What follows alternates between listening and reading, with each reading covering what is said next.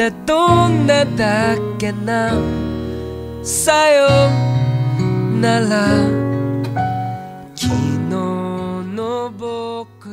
欢迎大家来到新期的多说一点，我是小李。我是小宝，我是罐儿。今天我们要聊的是哪两部电影呢？有请郭儿来介绍吧。我们本期要聊的是《失之愈合》早，呃也不算早年间了，有一部还蛮早的，叫《步履不停》，然后还有它八年后大家都觉得是姐妹做的《比海更深》。嗯，步履不停应该是二零零八年的片子，对然后比海更深是二零一六年的片子，嗯，然后比海更深，嗯，在豆瓣上面是得到了，我记得啊，应该是八点八分的非常高的一个分数，而且其实有三十多万人都评过分，还能在这个分数真的是非常厉害了。然后我记得也是当年的呃戛纳电影节一种关注单元的关注大奖，反正就是嗯也收获了非常多的这个呃就名声在外吧，就说是这么一部电影你。说的是《比海更深》这部对吗？对，第二部，嗯，嗯，两部叫姐妹篇是为什么呢？因为两部的主人公名字都是一样的，而且就家庭关系也很相似。主人公叫良多，一个男的，一个男的，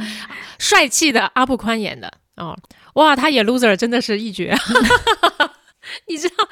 对不起，我岔开来说一句，你知道我非常不幸，我看过第一部阿布宽演的片子叫《罗马浴场》，哦，这一个非常无厘头的搞笑的嗯。片子。嗯，所以，就他第一次出现在这里的时候，本来对他有一些不切实际的期待，后来发现哇，原来是这个走向。就是明明是同一个演员，虽然时隔八年啊，这一演员嘛，面貌上也不会有太大的变化，但是你就看，就是这个穷富的差距会让一个人的魅力 忽上忽下。哎，真的是。讲一讲这个故事是怎么一回事儿吧，小宝。OK，我先看的《比海更深》，然后其实说的就是阿布宽这个男主角回到他的原生家庭里面去度过的那一两天哈。嗯然后他的家庭关系其实呢也很简单，爸爸刚过世不久，然后妈妈年纪已大，有一个姐姐，嗯然后自己呢就是 loser，刚刚离婚，就想象都就很日常的一些场景。啊，我稍微补充一下，就是阿布宽演的这个良多呢，他其实是一个小的时候，也不是小的时候，就年轻的时候，其实还是一个获过奖的这样的一个作家。嗯，然后结果反而且获得是个小奖，对，就大家没听过的，连他妈都记不住的那个名字的奖。比方说，有些人就是说自己是导演，然后他拿的是戛纳金棕榈，哇，大家就觉得好牛逼啊。但是有人说我是导演，我也拿过奖，什么比利时印象 什么的，就奇怪的。他说哦，好的好的，不错啊，有厉害，就对，然后结果现在呢，就是在一个私家侦探所当一个呃私人侦探，赚的这个钱吧，有的时候也就是两头吃的那种钱。房租都不是很交得起，还要交那个儿子的抚养抚恤金。对对对对对，就是这么一个中年男人吧。那前面叫步履不停的这一部呢，哎，同样也是阿波宽演的这个良多呢，又是带着他的老婆孩子，嗯，而且他老婆应该是跟他是二婚哈，嗯，这次是完完整整的过一天，从早上起床，然后坐车去家里面，然后到第二天坐车离开。啊，然后整个电影两个多小时吧，嗯，一个多小时，接近两个小时。在我看来就是非常完整的，甚至有一点多余的再现了这完整的一天，因为我我我中间看了说这么久。这一天还没过去吗？电影的长度肯定比电影想要呈现的那段时间要短，可是在我看来就是好长。我说你们在家里是不是已经待了一个礼拜了？这个里面的良多，反正应该也就是在失业的状态，然后就是老想打一些零工，然后说自己是在修复古迹啊，就是谎称自己是在修复古迹。他也有一个姐姐，然后同时有一个就是因为救人而失去生命的大哥啊，而且这个大哥呢，已经死了十年了。对，而且在父母眼中吧，就是他的大哥才是那个 so called 的唯一的儿子，要继承父亲的这个置业，当一个医生的这样的一个就优秀呗。优秀的儿子。关于世之愈和十级选手有没有什么特别想要分享的关于这两部电影给你带来的感受？其实早年看的时候，当时只是觉得家庭关系好复杂，就是每个人好像都有八个心眼子这种。你没办法说清里面的人物到底是好是坏。我觉得失之愈合一直在这么多年来一直在讨论东亚的家庭到底是什么。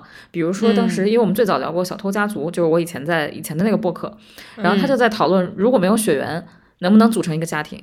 嗯如果没有血缘的话，都能组成一个家庭，那你这个绑定家庭的东西到底是什么？就很有趣。他一直在探索家庭的底线。嗯包括后面就是翻了车的那个前客，其实也是在讨论一个家庭到底能有什么组成，这个其实是它的一个母题吧。然后你也能看到这两部其实蛮像的，它里面有好多共同点，就比如说家庭的含义啊，然后嗯早熟的第三代，你看嗯每一个每一个那个小孩儿、小朋友、小男孩儿都特早熟。啊，嗯可能会说一些很成熟、很大人的那种话。而且会隐瞒自己的真实感受。对对，然后一个缺位的父亲，从反正嗯你就看从最老的那一代祖父到爸爸，基本就是都是挺废的，不管有没有工作，你都会讨厌他。就有几个细节特别明显吧，在那个《比海更深》里面，你就能看到，一个是老老太婆对死去的老伴儿，虽然看上去是有感情的啊，但是怨恨还是更多。死了很开心啊，觉得很亲近啊，然后说老头儿除了撒谎什么都不会，你大概就能勾勒出这个老头儿大大致是什么样子。然后到了步履不停就更是了啊，老头儿还出过轨。然后还有还有很明显的一个点，就是里面女性的地位，所有的饭都是女的做的，不管是嗯家里的姐姐还是儿媳。还是妈妈都要去做饭，然后很过分的是在步履不停里面，那个阿布宽和他的二婚妻子一起坐公交车回家，然后那个二婚妻子带了过夜用的衣服嘛，那么两包东西那么沉，然后上楼梯的时候，阿布宽都没有去接，他只抱了一个西瓜，对，就看的人非常火大，但是又真的好刺眼哦。对啊，但一想到就是日本的这个社会形态呢，你又不能说它什么，就就应该就是这样子的。对他就是想呈现这种状态。到了今年再看重看，你就会觉得可能人也到这个岁数了，然后也经历了一些事情，就会觉得哦，好像也没什么人性幽微这种事儿，就这就是一个家庭正常会发生的。比如说啊，在一件事前，家里人个个心怀鬼胎，这个事儿挺正常的，大概是这种感觉。嗯，你你要不然讲一个就是电影里面的细节，就比如说在一件事儿上大家心怀鬼胎。跟中国挺像的吧？大家都惦记老人的钱和房，哎，对，就是每个人，你看，尤其在《比海》里面，这个阿布宽呢是惦记用爸爸的遗物去卖卖钱，然后结果没想到这个老头呢早就把这个以以前自己这个东西出去骗到钱了，他该卖就卖了。对，然后妈妈呢也自己藏私房钱，然后姐姐呢早把妈妈的私房钱给翻出来，在弟弟就是在弟弟之前抢先一步把钱拿走了，就所有人都惦记妈妈那点儿退休金，然后包括姐姐会让妈妈给自己的女儿花退休金去报花花样滑冰，对，对，就之类的这种，就全都是在惦记。然后到了步履不停里面呢，因为家里有房，一看还是一个挺好的那种合适房嘛，还有院子，姐姐惦记这个房，就话里话外都说我们要把这个房子给改造了呀。哎我记得这一段儿，就是姐姐很妙，她说她要搬回来住，哦，所以呢就要把爸爸的那个诊所拆掉，改造成一个就是他们自己家能够住的那个小房子，而且在回去的车上面，就是他们已经离开了家里嘛，就跟自己老公聊天的时候，就老公也说的很直白，虽然在家里面都客客气气的，嗯一副很欢乐的样子，但是老公也说的很直白，就是说，哎呀，他也是。大儿子也走了，然后小儿子又指望不上，肯定就指望着唯一的女儿给他养老了呗。嗯，然后那个女儿就说：“是啊，所以我才对吧？所以他们才会让我搬回去嘛。对，而且女儿说的话很刻薄，你看着这个小姐姐在家里好像特别会打圆场，又非常圆滑，上了车就说、啊，幸好大哥死了，现在不用给爸妈养老，就大概是这种话，对，就就是还觉得 很真离实谱。，对对，但是也很真实。哎，我有一个感觉，就是那里面的人真的就是日本人，第一超有礼貌的，所以他们在说一些吐槽的话的时候，他是面不改色心不跳的那种感觉。我就觉得啊，这么刻薄的话，你就这么轻描淡写的说出来的吗？我有的时候还挺羡慕日本这种文化的，至少大家不会撕破脸，不会像我们中国家庭在饭桌上可能就大打出手，你知道吗？这个是不会发生在日本的餐桌上。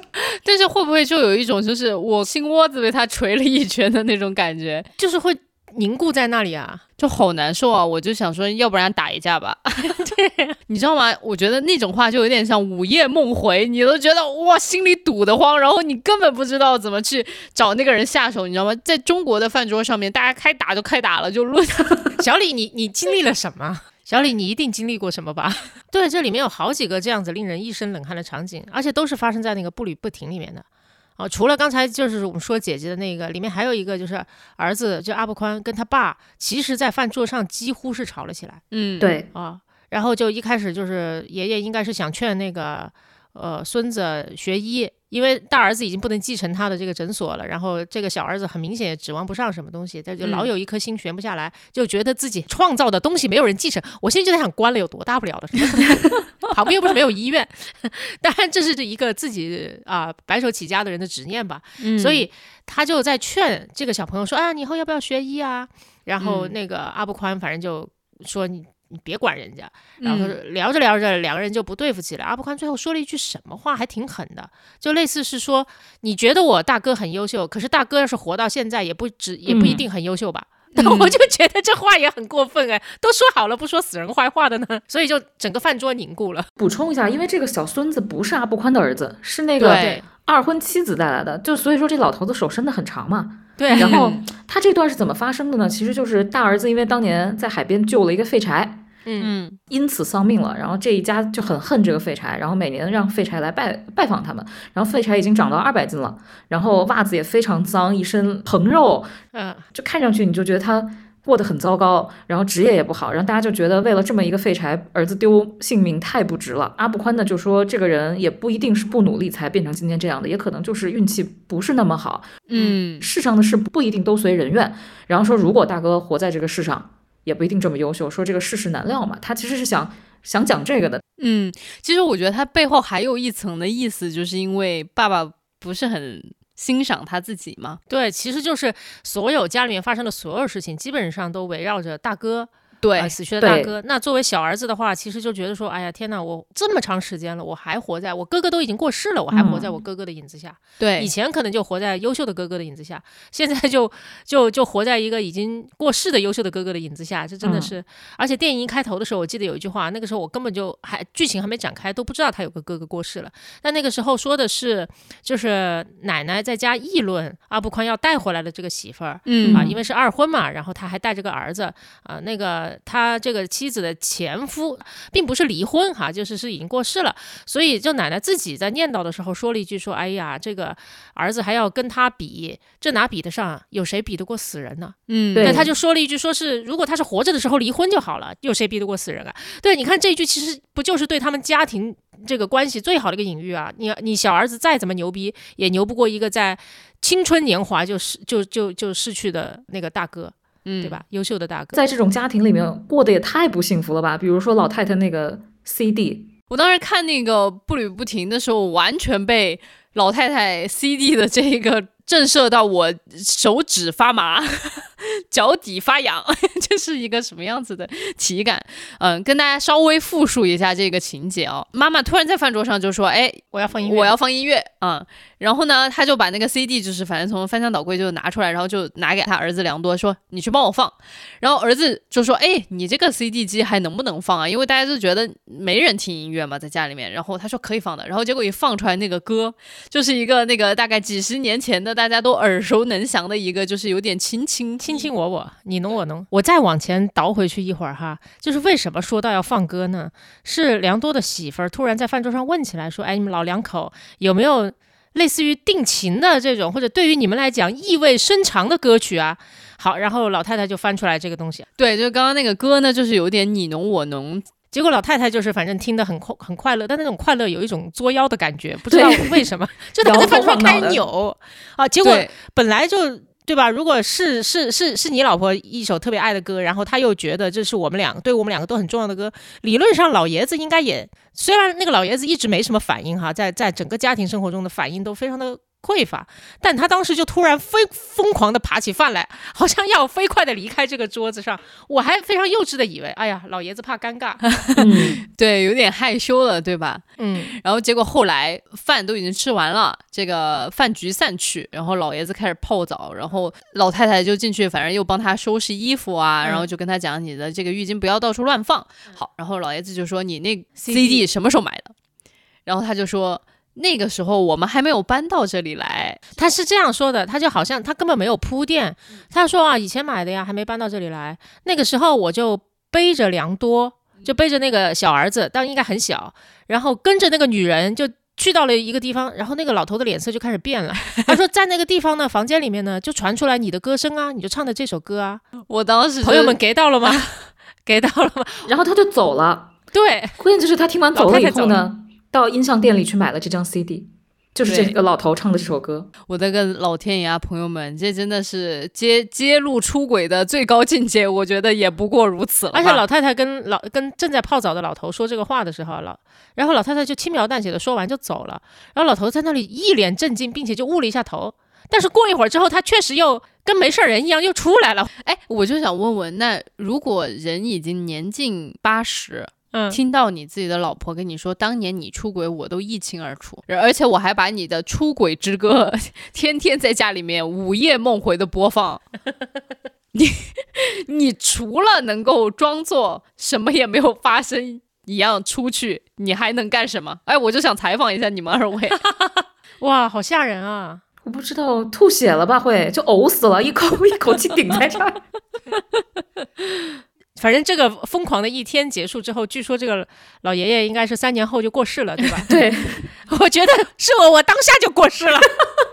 你 就感觉这个老太太花了几十年练了一把剑，然后呢，哦在她快八十的时候，哐就把这个剑捅到她的心口里了，哎呀呀，真的太特别好的报复，特别好。对，但我甚至在一定程度上觉得老太太并不是有意报复他，这老太太其实就是这个剑一直每一天都在扎她自己。嗯，对，但到了七老八十的时候，她好像也没那么在乎把这个伤口露出来给任何人看到了。我觉得老太太跟老头都有自己的苦楚啊。当然，老头是渣男，我先说啊，我不是，我们不是爱男，也不是为渣男洗地，渣男洗不干净啊，泡多少澡都没用。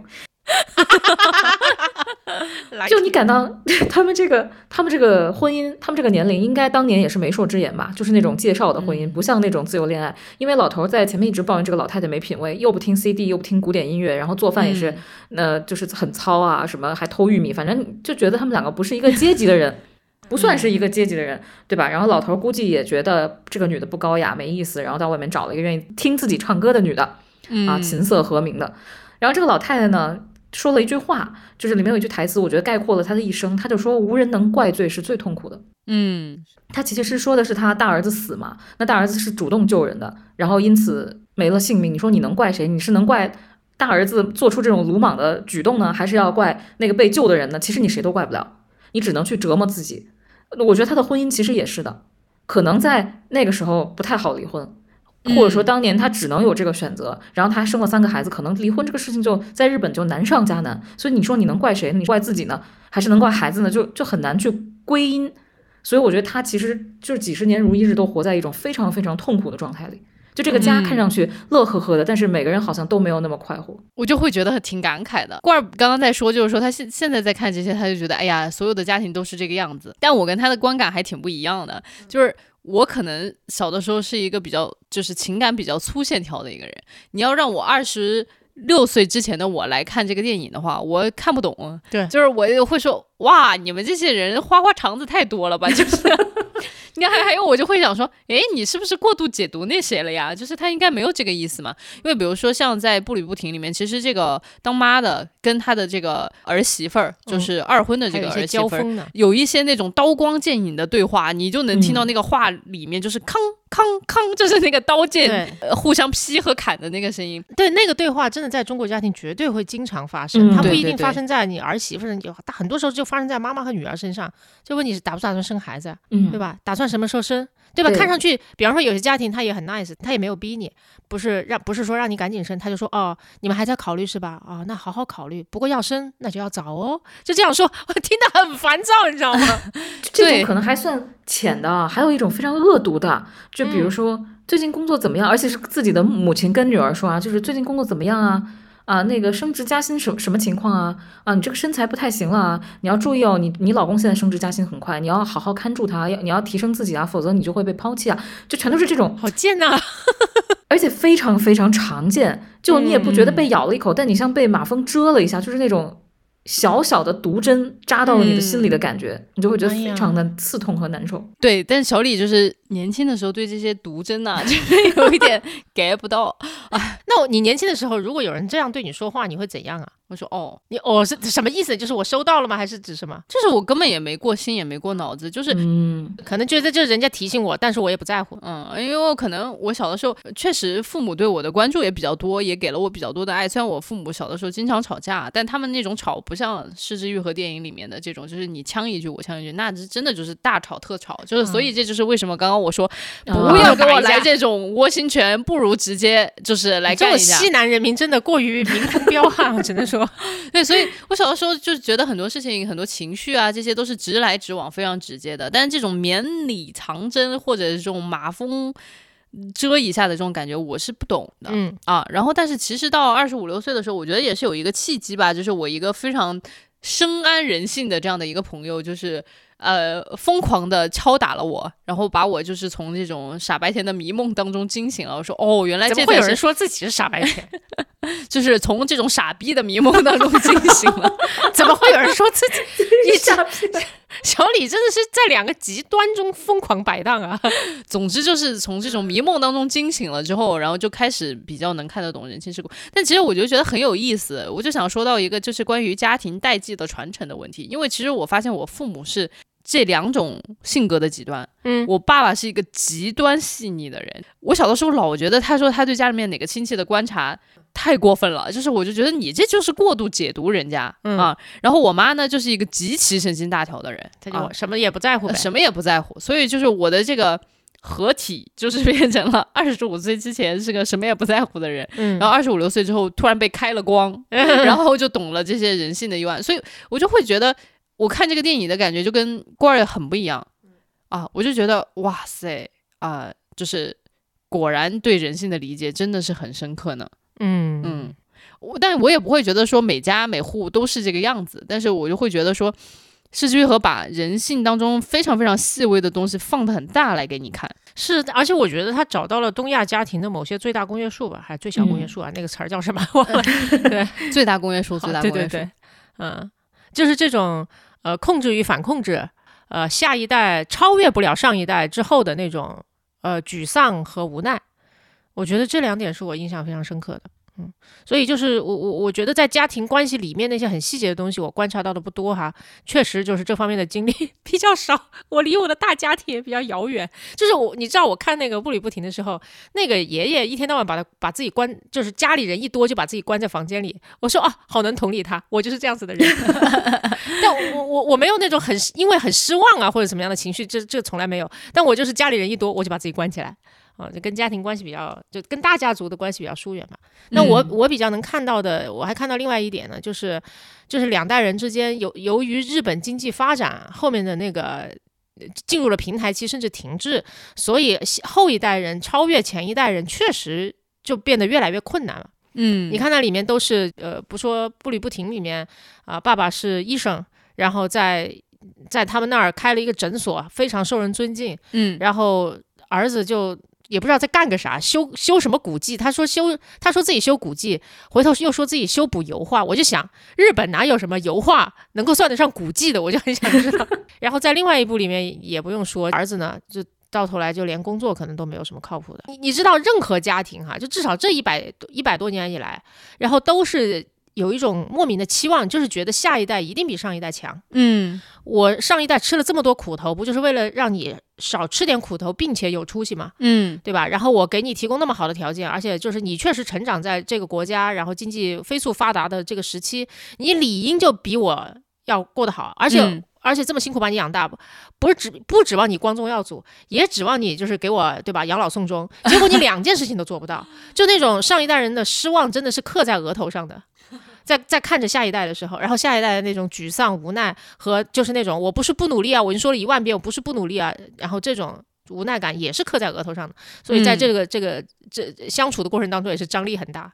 我我我每次看到这个日本的这个状况的时候，我就觉得我们中国，对不起啊，就是我们所生活的这个社会，很有可能也是会变成这个样子吧，就至少有一部分是相似的。嗯嗯，我反正不知道说最后我父母的那个失望会不会写在额头上，但是我的的确确感觉要超越他们现在真的是有点难。就比如说靠自己的能力要在北京买房这件事情，应该真的是 比当年他们要难太多了。嗯是，而且就是阿布宽所饰演的这个角色，他所身处的这个时代，可能还没到最沮丧的时候。说真的啊，因为就是上一代对他还有期望，他自己也有在努力。你知道，再往下，就比方说到他的小孩这一代长大了，如果哈就是呃不走运的话，各种，那他就是个御宅族，嗯，就属于上一代对他也不抱期望了，他自嗯己也彻底的躺平了。嗯所以就我觉得阿布宽所饰演的这个角色就是夹在这个中间的吧，就高不成低不就，然后往上够感觉又够得着，但实际上又非常辛苦，基本上够不着。哎，所以其实我觉得，就是整个家庭是一个大的社会经济环境的一个缩影。就是比如说这一代人，或者说中亚呃东亚这个社会的这几代人，可能显现出来的样子都差不太多。日韩至少是差不多的。中国我们还是有一个 跟人家完全不同的道路，所以其实归纳起来，你要说归纳经济上嘛，可能不太好归纳，但是人性上有一点像。我我是没有想到，因为之前去日本玩儿也能感受到那边日本老人的独立嘛，自己去挣钱，七老八十还在温泉酒店端盘子什么的。嗯但是看到当时我看了这个两个影片，我当时觉得很震惊，就是他们也需要孩子们养老，也非常非常把养儿防老这个事情当成一个很很大的事情。就比如说嗯想跟孩子要房子，说我想住到慕黑区去，我想住那种精品公寓，对吧？嗯我想坐儿子开的车啊，我需要女儿过来照顾我，其实就是很赤裸裸的提出来了。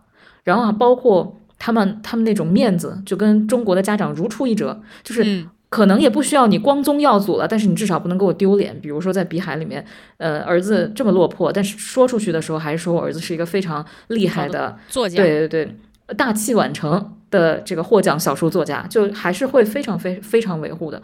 而且你能看得出来，明显里面对男女，就是儿子跟女儿的那个态度是完全不一样的。嗯对儿子是有期待的，对女儿就没什么期待。对对，儿子就是那种多差我也会维护他，但是对女儿好像也不太会挂在嘴边。听着就是很沮丧的东亚家庭啊。我觉得反正隔了这么多年，失之愈合也老了嘛，从四十迈到五十，你还是能看到它的主题变化的，步履不停。刚开始看的时候，大家都会问这个步履不停到底到底是啥意思嘛？你们当时是怎么理解这个主题的？就是这个这个名字的？其实我我我看那一天的感觉，我觉得是这一家人所有的步履都停下了，但是后来可能才慢慢迈出去。比方说哈，就是家里人们，尤其是爷爷和奶奶，都还沉浸在对他大哥的这个哀悼当中，然后就十年了还这样。所以你觉得这个电影的标题是一个反讽是吧？但是我觉得，就是你从这一天来看，好像是凝滞的，但是你如果时间稍微放长一点点，时间会推着人往前走的。后来就是他们又回到了这里，只不过是在参加爷爷奶奶的葬礼吧，或者叫是什么？是扫墓，对，扫墓是扫墓，嗯对对对对。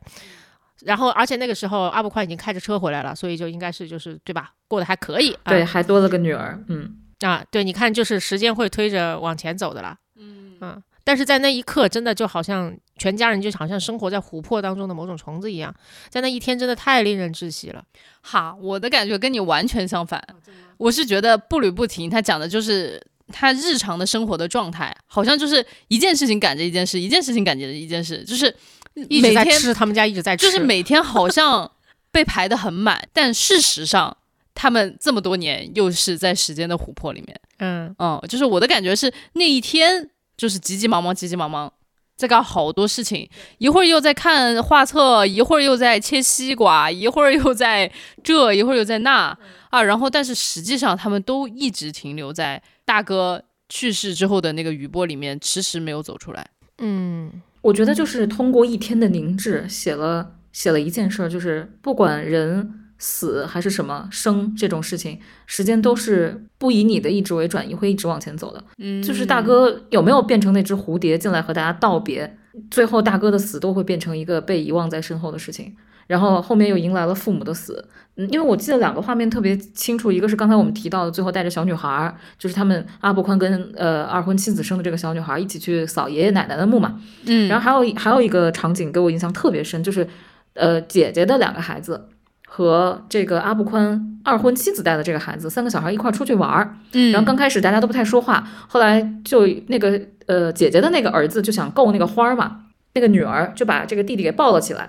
然后那那边那个小男孩就撑了他一把，然后最后三只小手就去够那个紫薇花还是什么花，然后在阳光下很漂亮的一幅画，就是三只小白手去够那个花。我觉得就是步履不停的时候，失之愈合还年轻，可能刚过四十的时候，还想给大家一点希望，就是告诉你，只要你不停的走，时间不停的走，可能很多难再难过的回忆，再大的创伤也会被抛到脑后。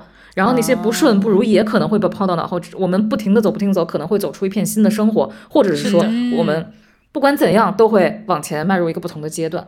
嗯，对，我我赶紧拿出了我的小本本，记了罐儿的这些笔记，我就觉得小李可真是太肤浅了，就没有。其实我觉得我们三个说的是一件事情，一件不过事情就是对吧？我最嗯浅，然后你再那个什么一点。我俩的感觉完全是反的，但是实际上最后指向都是指向了刚刚官儿说的那个东西。嗯特别赞同，就是时间一定会推着你往前走的。然后不管就是在这一天里面，你的感觉有多凝滞或者怎么样哈，虽然你的感觉是非常的紧凑的啊，一样的，但是就是呃，真正的和解，就是我们想象当中哈，原生家庭，原生家庭好像总在等待某个和解，其实这个和解是等不来的，但是不重要。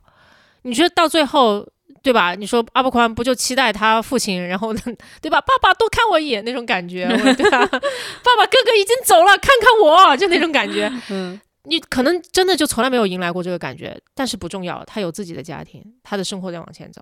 哦，是这样。然后爷爷爷爷奶奶就爸爸妈妈就过了一辈子，然后可能也没有那么相爱，然后还有就是用小李的话说，那个词儿叫什么“局鱼”，那都不是局鱼了吧？那叫什么？那也不重要，大家最后互呲儿吧，互呲儿还是互，那最后也不重要，对吧？人都是对吧？会会会离开的，然后最后他们可能葬在一起了，跟自己心爱的大心爱的大儿子一起。我的天哪，怎么听起来愈发的虚无？你这真的是有在安慰人吗？但是 你你知道吗？就是哎，我知道，就是意义感这件事情哈，或者这这这个真的是很玄妙的一件事情。有些时候人没有意义感的时候是很丧的，可是有些时候你想想，真的都没有意义，可能你还平和了一些。我就觉得小宝刚才那话就跟《比海更深》里面要表达的东西是一样的，因为他《比海更深》里面不是最著名的台词，就是说那个老太太说：“我从来这辈子也没有爱一个人比海更深。”他说：“但是呢，普通人也都每天欢欢乐乐就这么过下来了。”后来他又再强调了说：“不，如就是因为没有爱一个人比海更深，所以我们才能过得下去。”其实就是那个虚无感特别的大嘛。嗯。但是这个虚无感大，我觉得也未尝不是一件好事哈。但我不是说它一定是，但我只是说它可以，可以是一件好事。就反正你这辈子有过爱一个人比海更深这样子的体验，嗯啊，和但是呢，你的人生可能就是非常的折腾，嗯呃，大起大落，嗯，并且痛苦一定大于幸福。那这也是你的预设，为什么爱一个人不可能幸福啊？对我 主要是要比较，主要是要比较。然后呢，你就再想想，在比海更深的这一家子人里面，他们可能都没有爱谁爱的比海更深，呃，然后但他们也磕磕绊绊，然后就平平静静的就这么这么活下去了，并且活到老。嗯，呃，相比较而言，大家会更倾向于哪种生活？乖，我有时候在想吧，大部分人是不是？过得又颠沛流离又痛苦，又没有找到一个 能爱的比海更深的人。哎，真的是，我其实我其实有点懵啊，我有点懵。我当时我我看了两遍，我都在想，比海更深是。要深到什么程度叫比海更深？后来我就带到步履不停里面去想，就想他们的这个爸爸妈妈、这爷爷奶奶爱他们那个大儿子，算不算比海更深？我觉得不算，也不算，对吧？那到底啥什么爱叫比海更深？就是你们是怎么去衡量这个尺度的？我的解读其实是在比海更深里面，那个妈妈对良多的爱就已经比海更深了啊！真的吗？嗯，我我自己的感受是这样子的，就是如此。一事无成的娃，你还无论在什么时刻都是要维护他，而且当时。梁多不是把他已经离婚的妻子又反正就是半半诓半骗的，就是又弄到他妈家里面，就跟他一起过夜嘛。然后这个妈妈就还想要劝这个妻子，就说你们两个之间真的没有可能性了吗？就是其实这个妈妈她自己明明知道梁多给不了这个女人幸福，但是她觉得这一个人的存在可能会让梁多更幸福，所以她就宁愿牺牲另外一个人的幸福而来成全他的儿子。就是这种，我觉得其实。三号有一点点恶毒，打引号的，但是你很能够理解那种母亲就希望把这个世界上能够为他儿子好一点点的所有的东西都给他，但是对他孩子挺好的。可是这叫做爱他比海更深吗？我也不那么确定哎，因为妈妈自己都都在那个电影里面亲口承认了，这辈子没有爱谁爱的比海更深啊。这难道不包括他的儿子吗？哇，好残酷！就是，那我宁愿相信梁多的妈妈是爱他爱的比海更深的，只是那个一刻他可能感受到了一种巨大的丧气，所以说他说出来了这样的话。你你愿意相信哈？我不忍心打破你这个相信哈。你愿意相信梁多的妈妈爱梁多？为什么你带入的是梁多呢？很奇怪。哎，我在两部电影里面，我其实都带入的梁多。我等会儿再给你没事带入一个中年男性 loser 干什么啊，小李？虽然他是男主角啊，啊，anyway，然后虽然我很不忍很不忍心去说，就是说我我认为良多的妈妈没有那么爱良多，但是这里我还是得讲，因为我觉得有可能哈，不是不绝对，有可能那就是一种一种日本家庭妇女的一种习惯，一定要维护老公，一定要维护儿子，把家里面的所有的好的，然后都给到他们，但那未必是出于爱。但是我当时看的时候非常非常理解，我觉得梁多是接受这个事情的，因为我觉得梁多那时候已经五十了嘛，因为刚刚开始这个电影上来吐槽吐的巨好笑，就说呃那个姐姐说咱们家也有一个大器晚成，然后那个那个妈妈说大是真的大，因为他五十岁了。对对对对，就一个五十岁的男的，然后自己有了儿子，然后有了挽回不了的前妻，也伤害。你想离婚嘛？毕竟还是伤害了孩子跟前妻的，因为对他没出息。所以我就觉得，如果梁多真的特别爱他的儿子跟前妻，就像他前妻说，如果你真的这么爱我们，为什么以前不对我们好，不不去发愤图强的，对吧？你至少要扛起这个家庭责任。所以你说梁多真的爱他们吗？你看他对他儿子好像可以豁去豁出去一切。对吧？舍掉脸皮去勒索别人，就是为了给他儿子买一副棒球手套。但他真的爱他儿子吗？所以我就觉得梁多在五十岁的梁多跟他八十岁的老妈一定是非常非常有共鸣的。就是我们真的没有爱哦任何一个人爱的比爱自己更多，至少是。哇哇，朋友们，小李现在眼眶含泪。啊，那我就觉得好惨哦，是真的好像，因为我带入的是良多，所以我的感觉就是，Oh no，我失去了一个人爱我爱的比海更深的可能性，哇，啊不要这真的太难过了。小李不要哭，小李不要哭，没事你不会这样的，因为我觉得他们那家人都是就是那样，你知道吗？爸爸也这样，妈妈也这样，然后儿子也这样，就是不不会爱谁爱的真的比海更深，不会爱谁爱的超过爱自己。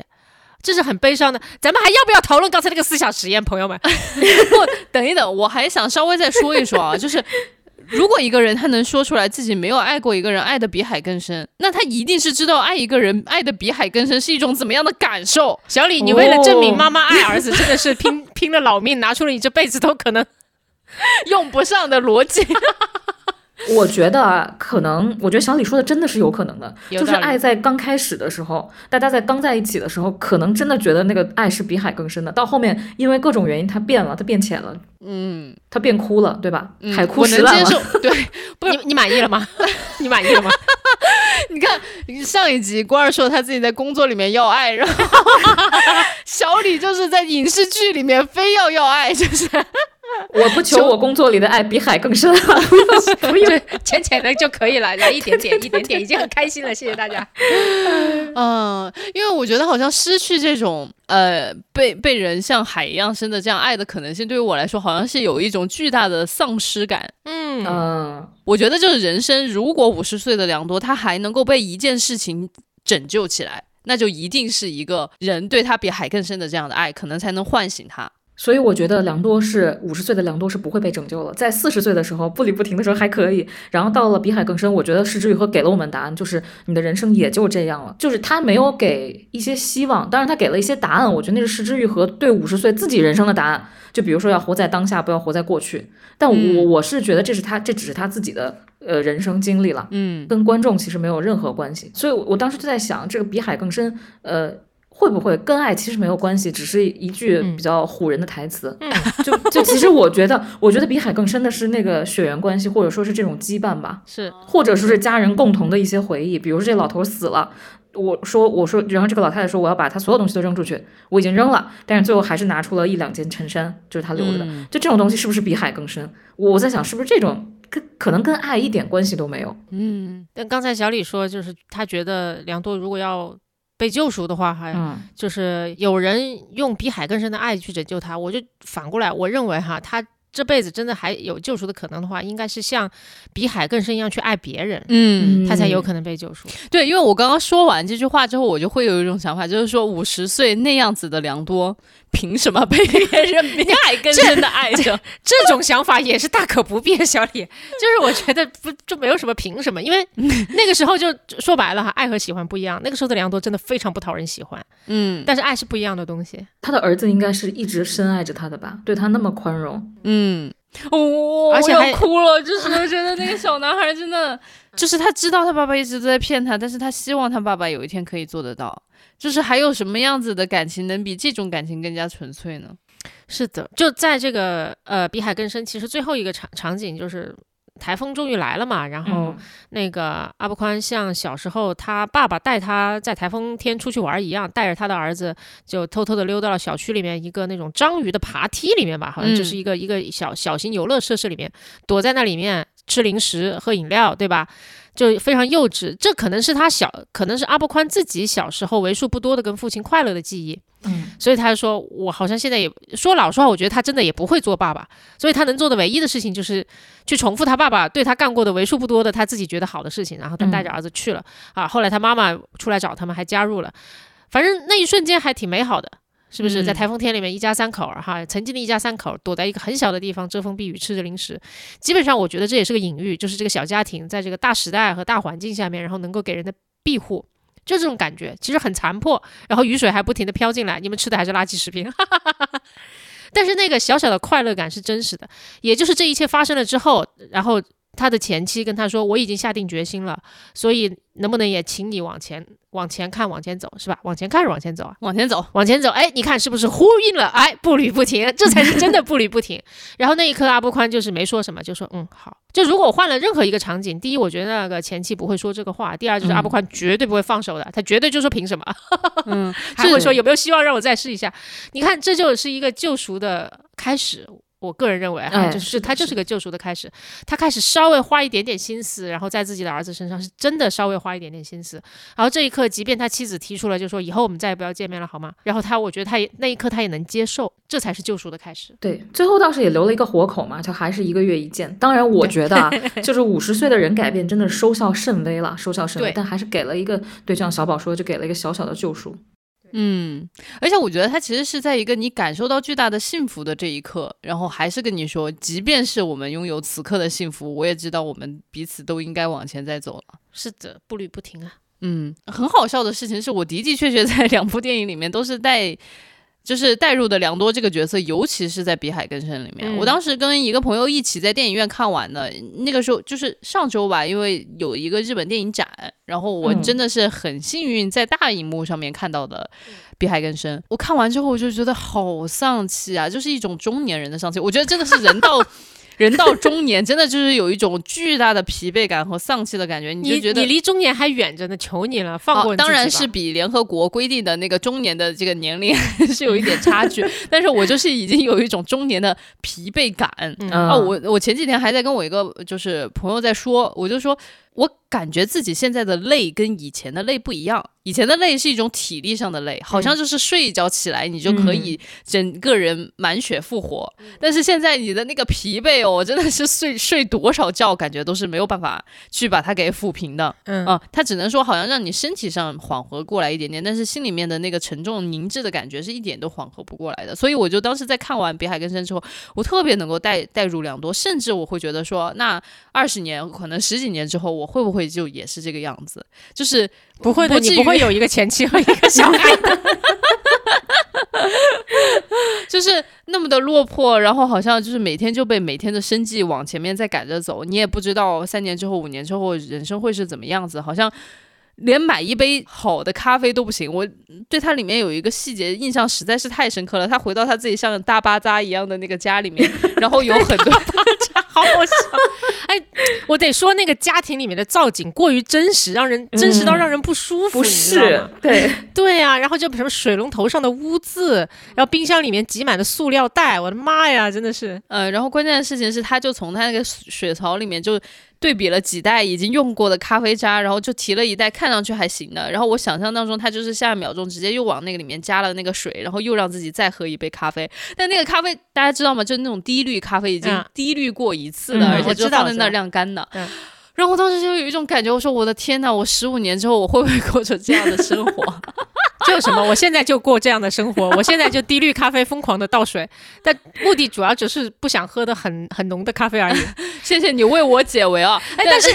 但是我作为一个真正的中年人，闭嘴吧！你们这些人在这里议论中年议题，在我面前真是烦人。我我得说，我理解你那种疲惫感，而且我可以预告你以后的疲惫感还会更不一样。我跟你说，二十多岁的时候，我靠精力工作哈，那个时候的疲惫感就是说，哎，我靠，我没睡够，对吧？或太累了，熬大夜。三十多岁，我靠能力工作，然后那个时候我的疲惫感在于书到用时方恨少，对吧？以前我为什么不多学习？然后四十多岁的 疲惫感，你知道是什么？是我毅力在工作。精力、能力、毅力，我现在已经到毅力这一关了。我的天呐，再过十年我都不知道我靠什么了。真的，我这两天吧才明白过一件事儿，就是二十多岁的时候，大家脑子好不好没有那么重要，因为你有体力，你可以拼，你可以熬，对吧？你可以把熬脑子比你好的那些人熬死。然后呢，到了三十多，你就发现你脑子又不太好，又不太能熬的时候，你就完蛋了。所以你就成为了被二十多岁人熬死的那些人。对对对对，这三十多岁可能就是真的要好好动动脑子了，因为你精力真的不够用了，你就要靠智力去战胜一些事情。是对，就是选择比努力更重要。对对对对对，嗯，好，你们说的这些都很有道理，我真的不知道大家有没有一些建议给到我这个现在在靠毅力工作的人。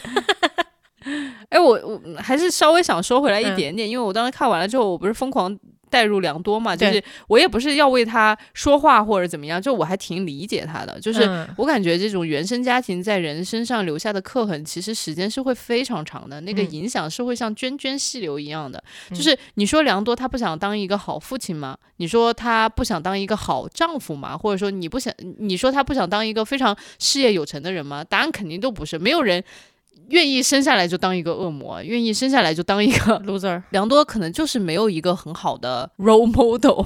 嗯，看得出来，他父亲也是有这种毒瘾，嗯嗯嗯，然后嗯他的母亲并没有很快的说带着良多，就像良多的妻子带着他自己的儿子一样离开这个家庭，可能也是因为时代的局限，他母亲没有办法做出来这种选择，所以说良多就是非常不幸的就传承了这一切。他当然可能想要反抗。但是可能命运的大手就是那么的有力，就把你死死的握住了。啊，你可能就是最后用力反抗的结果，也就是五十多岁的良多而已。因为我当时看完之后，我是很唏嘘的，但是我有个朋友跟我一起看，他就很生气，他说：“哎呀，这种男的你就要离他远一点啊！”就是，当然我就觉得他可能是带入了就是妻子。或者说带入了儿子那个角色，那我就会在想说，那如果以后我就是良多，那我该怎么办呢？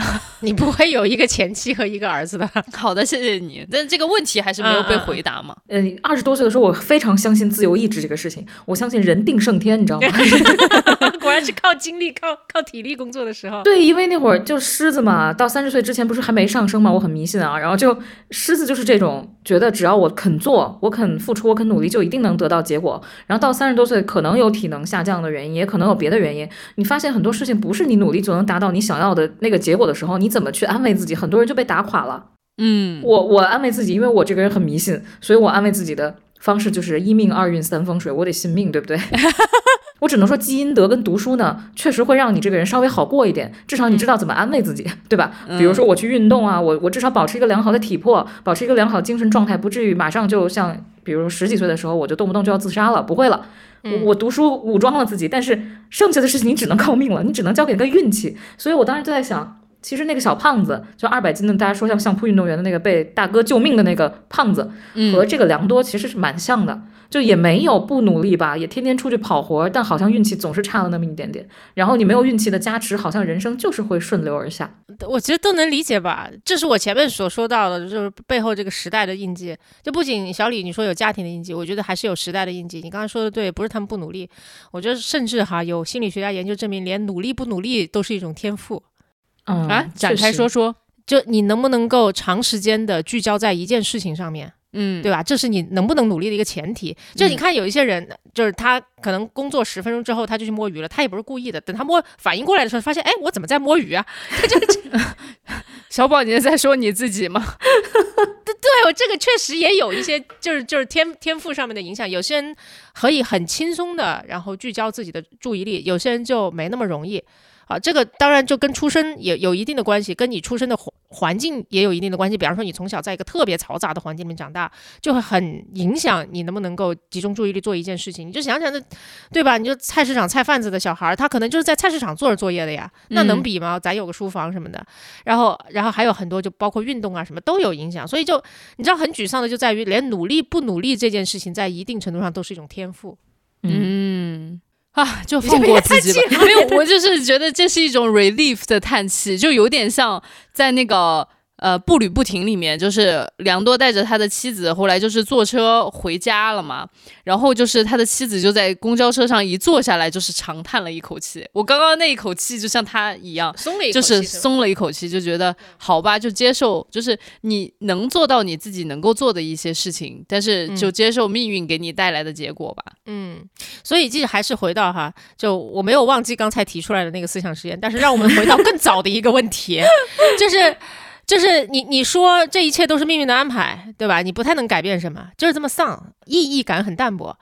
还是说，就是说，其实就是人定胜天，我们就是有权利的，就有能力的，有自由的，我们可以改变这一切，对吧？哪种预设会让人过得稍微幸福一点，我觉得真的不好说。因为对于良多来讲，我觉得接受这一切就是命运的安排，也许他会过得稍微好一些。反正步履不停的往前走，时间和命运最最终会给他答案啊，嗯该得到的救赎都会得到的。可是如果说啊，人就有自由意志，这一切都他们你自找的，对吧？就好像你那朋友一样，就大渣男，对，赶快离开他，等等，那他会过得更好吗？我觉得不一定，他很有可能就是会更加的怪罪自己，说别人都可以做到，为什么我做不到？嗯我爸爸可以做到，为什么做不到？嗯，我觉得这件事情就看你在对谁说这个话。就是比如说你对别人的生活，那别人活成那个样子，你就说好，这都是命运的安排。我们相信他已经尽了他自己人生最大的努力了。哎，但对你你自己，就看你自己怎么想了。二十岁的我，我就相信人定胜天；但是三十岁的我，真的相信，哎呀，人胜不了天，就这样吧，接受吧。这样我真的好像好受一点。你还有四五六十六七哈，你这三还不要太快啊。这你你你说这话让我想到，咱们有另外一个朋友，他说过一句话，叫做对待别人的困境还多一点，呃，就身不由己的同理吧。但是对待自己的这个遇到的问题要多一点，我应该是可以战胜他的这种信心。哇哦，嗯，这人年轻吗？反正我现在我觉得比我年轻都叫年轻啊，哦，不，刚想夸一句老当益壮。三三十多岁吧，三十多岁。大家还记得前面问的一个问题吗？就是比海更深的爱过一个人，呃，但是就是非常多的挑战和波折，然后痛苦的肯定大于快乐，嗯还是说你愿意稍微平淡一点的，嗯、然后过这一辈子？呃，没有什么大起大落，但是你从来没有比海更深的爱过一个人，不是说你没有爱人啊，朋友们啊，不要搞错哈，就你只是没有那么深刻的爱过一个人。哦，天哪，我觉得很深刻的爱过一个人这件事情也是运气呢。哎，就如果真要我选的话，我可能还是会想要多体验一些吧，嗯，就是还是希望能够比海更深的爱过一个人。呃，OK，哎，那人生的光谱都变得很宽广哎。我记得小时候看金庸里面有一个有一句话叫“情深不寿”吧，嗯然后我当时看了有各种解读，有一种普遍的解读就是说，如果你特别执着于一段感情，这段感情就会非常的短。然后还有一种解读呢，就是说，如果你爱一个人爱的特别深，或者爱一件事爱的特别深，你这个人就会短命。对，就会折寿。哎，好有意思啊！啊，这又多一个思想实验。你希望这个不寿到底是指你的爱情短呢，还是指你的命短？那命短了，爱情应该都很短吧？哎，但是那时候你就会有一种，哎，这段感情我们确实是至死不渝的，只不过是死的比较快而已啊。我我理解比海更深啊，嗯，海海水那么包容，那么广阔，那说明不要在这段爱情里有私心吧。那我没有这么爱过一个人，我觉得我非常非常爱我的伴侣，但是我做不到一点私心不生。我觉得这是一个正常人的正常反应，嗯哦但是我又做不到浅浅的爱。嗯，我觉得浅浅的还挺对不起自己的。嗯嗯，嗯，那郭二的那个海是有条件的，你家海死海吧，波罗的海。比如加了很多盐的那种，就比普通的海要加更多的盐，可能就是福利比较死海。对我很你在胡说什么？么？就我可以接受，我可以接受，因为这个爱情，呃，得到一些折磨和痛苦，嗯嗯，但是我不会，我觉得很难做到极致吧。就我嗯我折中选择吧，因为浅浅的快乐，我觉得不如没有。嗯。小宝你呢？我觉得选择跟你们基本上是一样的。就首先我就不没选择平平淡淡过过过日子这这种生活，但是我后来反反过来想一下，有些时候往往是因为你先选择了一种跌宕起伏的生活方式，然后在这种过程当中，你才 有可能去比海更深的爱一个人。嗯所以就是，我就觉得他这两部电影整个调性也淡淡的，然后他们的生活也淡淡的，在这种淡淡的生活中，你如何比海更深的去爱一个人啊？我觉得就哦，也不太可能发生，你知道吗？嗯但是我又觉得呢，失之愈合的所有片子都是那种人生事，全都是淡淡的，生死也是淡淡的，爱情、友情、亲情都是淡淡，但是又很重，最后一定会在你的，就像小小李说，在你的心窝里猛锤一下。嗯嗯，所以我就想，是不是失之愈合，在失之愈合的世界里面，如果一件事情特别的浓，它反而变轻了，我会有这种感觉。啊，好有道理。所以小李就是觉得，就是有什么不爽就在桌上吵架，这对，可能就反而没什么大不了，吵完就算了。啊，对比你午夜梦回的时候想起那一季全好受吧？就比如李安的片子里面嘛，因为他还是中国人，他还知道华人确实会有一些，比如说大闹那个洞房啊之类这种，他还是会有一些狗，也不叫狗血，就是非常常见的中国的这种传统习俗，比较浓烈、比较激烈的。所以你发现，哎，最后他们好像最终都走向了一个和解。但是日本的这个家庭好像就淡淡的一切随风而逝了，和没和解呢不是很重要。嗯和解呢是肯定没有的，但是就是不重要了嘛。对，嗯，嗯，哎，但是我刚刚想追问一个问题，就是因为罐儿其实对比海更深的爱一个人，对海是有一个定义嘛，就是啊包容嘛。那小宝你的定义是什么呢？我同意罐儿的那个说法，但是我就觉得，反正我我眼睛所能见得到的任何人和事儿，甚至文学作品里，我都没有见到过就所谓这种无私的爱。那所以妈妈说那个话就是，那就是全世界人民都没有比海更深的爱过一个人，那这个话还有意义吗？这所以所以我觉得那那就是一种感受。那就是种感受，就是那种过很多年还还在掏心挖心挖肺的那种感觉，有那感觉就差不多了。至于这是因为自私还是因为无私，我就我 personal 觉得没那么重要哈。他的道德感并不是这个衡衡量他程度的一个最重要的原因吧。我我是听说过，就是孩子在孩子很幼小的时候，对父母的爱，尤其对妈妈的爱是无私、最无私、最无条件的。嗯我我其实非常非常自私的一个想法，当时想生小孩儿，是想体验一下什么叫做无条件的爱的。嗯，嗯，但是这里我又不得不说一下，你觉不觉得那个时候小朋友对妈妈其实是有非常多的索取的？需要吧？嗯，有很多的需嗯要，而且那种需要是非常的简单直接的，因为他其实就是只是一个刚刚出生的小朋友嘛，所以他那种需要就会直接变成索取，所有的哭和闹不都是一种索取吗？你怎么看待？这这是算无私吗？算自私？我不知道。我不知道，我最早是看别人说养小动物嘛，就说你不要遗弃它，因为它就是你的世界里可能有很多东西，但它的世界里只有你，这不是一个很很鸡汤的一个说法吗？但是仔细想想呢，好像也是这么回事儿，你要非这么理解。但是小动物也肯定会向你索取的，对吧？你要不给它吃，不给它喝，你看它还爱不爱你？肯定也不太爱你了。嗯我我懂那种感觉，就是你付出了，你会得到无条件的爱，不管你付出多少，因为你可能对你父母付出，或者对你的伴侣付出也也很多，对吧？也也也不少，但是最后得到的东西还是有条件的。比如说你成绩好了，你妈就更爱你；你挣钱多，你你爸就更喜欢你，确实是这样的。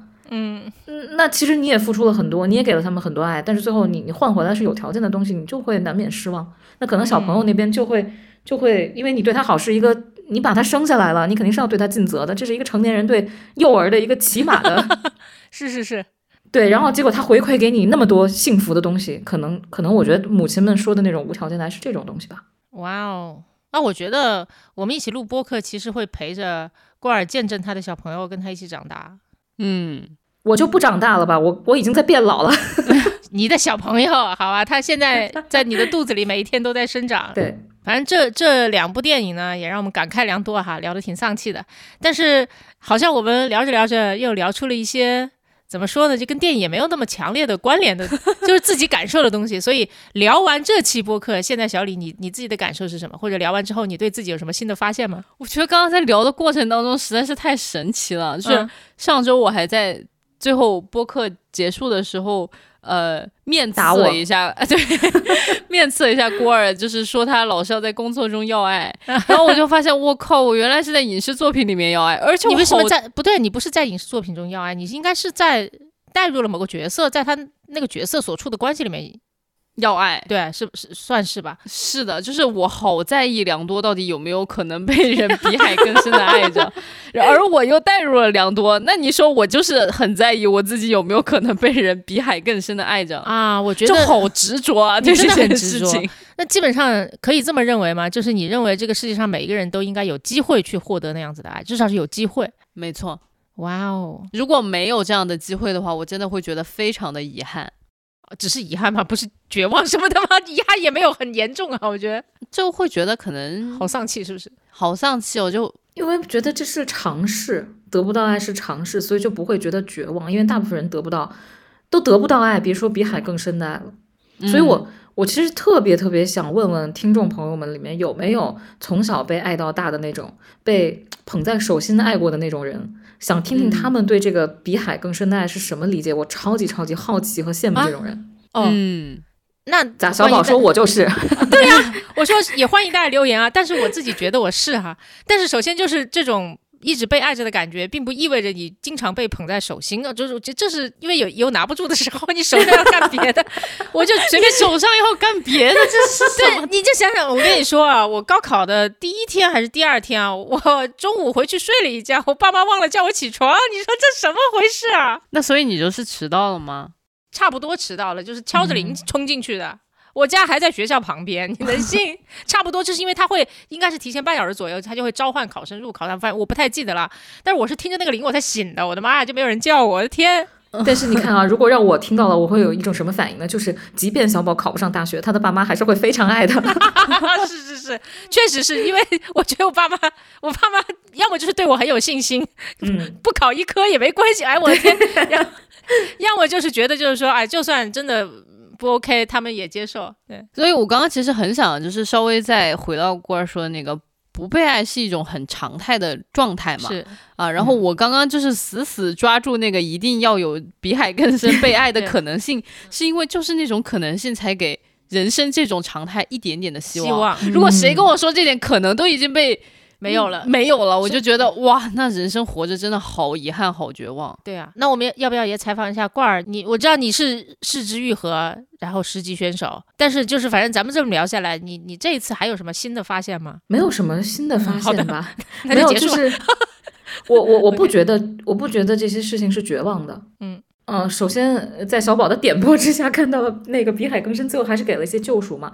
然后我也不觉得，就算人生颓下去，就是一个绝望的事情，或者说人生没有成功就怎样怎样了。我觉得我们还是被那种就是精英主义洗脑啊，或者裹挟的太深了。这就是普通人的命运或者普通人的生活，大部分人都没有成功，成功的只是一小撮啊。只不过每天上热搜，你就会觉得他们的那个 占据了你所有的视野。对对对，所以我就觉得，其实大家放平一点心态吧，也不是说不要冲啊，你该冲的时候还是要冲，至少要把自己分内的事情做好。然后所谓爱这个事情，可以先试着去爱自己吧。嗯那我试过一个很好的抑郁症的恢复方法，就是好好刷牙。哦，就是每一天在刷牙上多花一到两分钟，把你每一颗牙都刷得特别干净的时候，这就其实是从一个最小最小的单位去爱自己。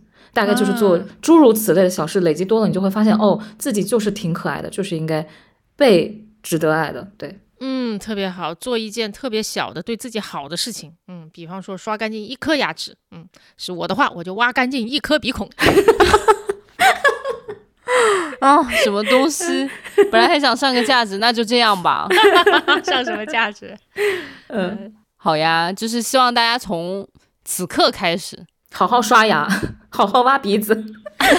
我们看完两部失之愈合的电影，最后得出的结论是好好刷牙，那很棒，很具棒，体，很棒，非常具体。就是不要用一些大而空的一些什么主义和框架来框定自己，就是把一些具体的小事做好，人生就会变得更加的美好。嗯，特别好。我的天呐，人生变得更加美好，这真是像一句非常烂的鸡汤。哈哈，我要去吃零食了。